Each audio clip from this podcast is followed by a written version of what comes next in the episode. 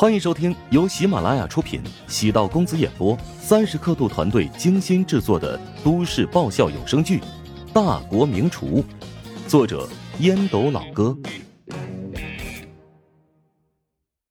第一百三十一集。梅玲拖着下巴沉思良久，突然轻轻的拍了一下手掌，赞叹道：“妙啊！怀香集团终于开窍了。”为什么这么说？梅玲漂亮的眼睛闪烁着兴奋的光彩。伴随着互联网传播信息的特点，传统餐饮业受到巨大冲击。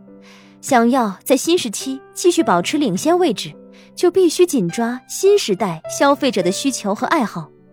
怀香集团尽管之前一直保持业绩稳步上升，但在紧抓消费者的需求上面，并没有花费很多心思。或者没找到消费者的心理热点是什么，但从他最近几次尝试来看，已经开始注意针对年轻食客的需求。茶叶蛋而已啊。助理嘟囔，他觉得没那么玄乎。首先，茶叶蛋是个很接地气的食物，华夏人都知道，而且都吃过，甚至他还曾上过头条，具有话题性。如果。真出现一个史上最贵的茶叶蛋，你觉得会不会吸引所有人的好奇，甚至大家都想要去品尝一下呢？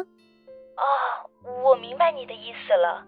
特别常见的食物，如果给它设定与其本来价值差别很大的价格，会引起市场的关注和热议。也不是所有的茶叶蛋都能够卖出昂贵的价格。如果真的是出自著名的随园菜单，这个茶叶蛋便有了典故出处，师出有名。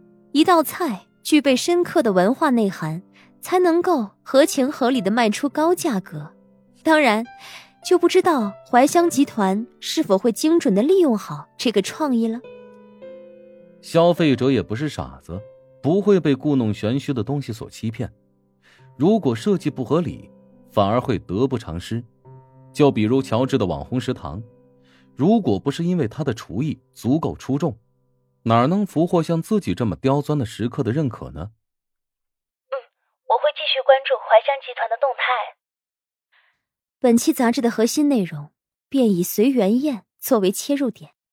等下你安排编辑跟那些专栏作者约稿吧。本期杂志我们要尝试寻找八大菜系那些失传的著名食谱。助理微微一怔，厨王争霸赛内部选拔赛即将结束。若是以怀香集团内部赛出现的随缘宴作为切入点，岂不是代表着杂志对怀香集团存有很强烈的倾向性？我这就去安排。助理意识到梅玲对怀香集团很有信心。梅玲继续品尝猫屎咖啡，手机屏幕闪烁，出现丈夫赵安的号码。他迅速接通电话。喂，老婆，我刚接到通知，需要继续留在豫州跟客户洽谈合作呢。今天晚上啊，没法赶回来陪你了。没事，你工作很忙，我能够理解。只是今晚是咱们这结婚纪念日嘛。只要你心中有我，咱们每天都可以过得很幸福，何必在意那些繁文缛节呢？哎，行的。我明天肯定赶回来啊，到时候补办。真心不用，我明天可能要出差。哦，是吗？这次去哪儿啊？巴蜀。好，那就等你回来吧。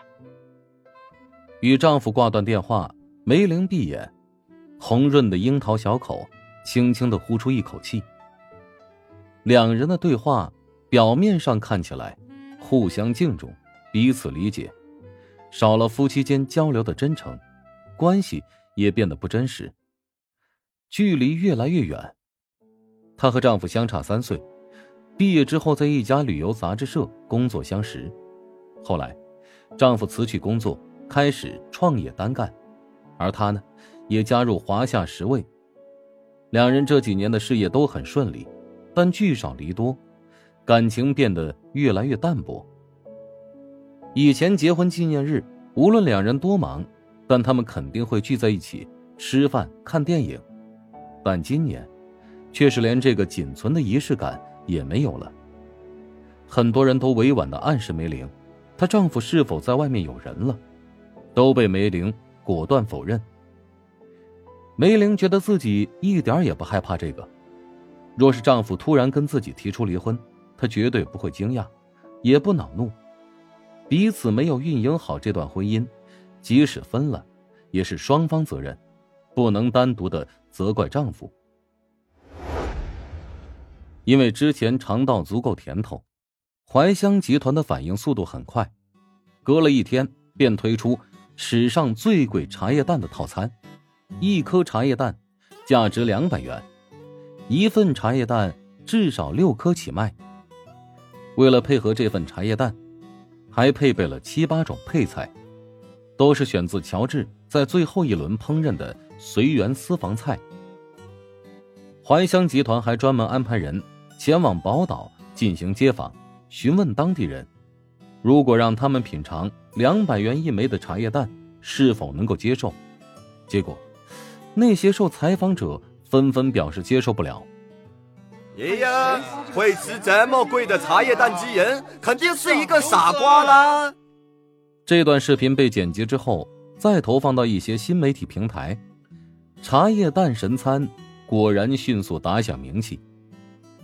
茶叶蛋神餐一经推出，立即引起了巨大反响，很多人慕名而来，前往怀香集团旗下的酒楼，专门想要尝试茶叶蛋神餐。尽管贵。但能装逼就好。在朋友圈发出与六七个好友共同品尝茶叶蛋神餐，向所有人表示自己吃过史上最贵的茶叶蛋，不仅拥有格调，而且还能打那些别有用心之人的脸，展示华夏真实的消费能力。这是何等有趣啊！六个人前往一千二百元的套餐，人均也就是两百元而已，不仅能装逼。关键是味道比想象中都要惊艳，所以很多人都说呀，那些云海名媛群拼这个豪车呀，拼酒店呢，还不如拼一个茶叶蛋神餐来的划算。一道道精心烹制、口味绝佳、斟酌细选的菜肴，符合当下年轻人的口味。为了避免减肥神餐被其他竞争对手复制，怀香集团特地为茶叶蛋神餐。注册了商标，拿到了专属权。虽说难以禁止小餐馆抄袭，但是可以让主要竞争对手无法跟进。晚上十一点，总裁办公室依然灯火通明。宋恒德没有离开，他在等待今晚茶叶蛋神餐的最终数据。他推开办公室的门，秘书立即站起来：“宋总，有何吩咐？”宋亨德朝他摇了摇头。哦，没事我想喝杯咖啡。我帮您泡。哎，不用，我自己去吧。宋恒德没等秘书反应过来，朝这层楼的茶饮区走去，正好撞见谭震站在咖啡机的旁边。两人对视一眼，并没有说话，气氛过于尴尬。谭震倒满三分之二杯，便果断朝门口走去。宋恒德拿起咖啡杯，面无表情，内心开始琢磨：这家伙肯定跟自己一样，在等待今晚的数据。不仅自己和他在关注，其余高层恐怕都在关心。如果茶叶蛋神餐再次取得与减肥神餐类似的成绩，意味着乔治具有带领怀香集团成功迈入新餐饮的实力。乔治表现的越强。宋恒德等陶南方重用的职业经理人，位置将受到挑战。至于谭震，倒没有太多顾虑，因为谭震未来将站在乔治那边，或者说是陶如雪那边。咖啡漫过杯身，滚烫的液体覆盖在宋恒德的手背，他疼得倒抽一口凉气，用纸巾赶紧擦干净。宋恒德对这杯咖啡的兴趣已经为零，重新返回办公室。秘书脚步急促，表情振奋。茶叶蛋神餐的单日销售数据已经出来了。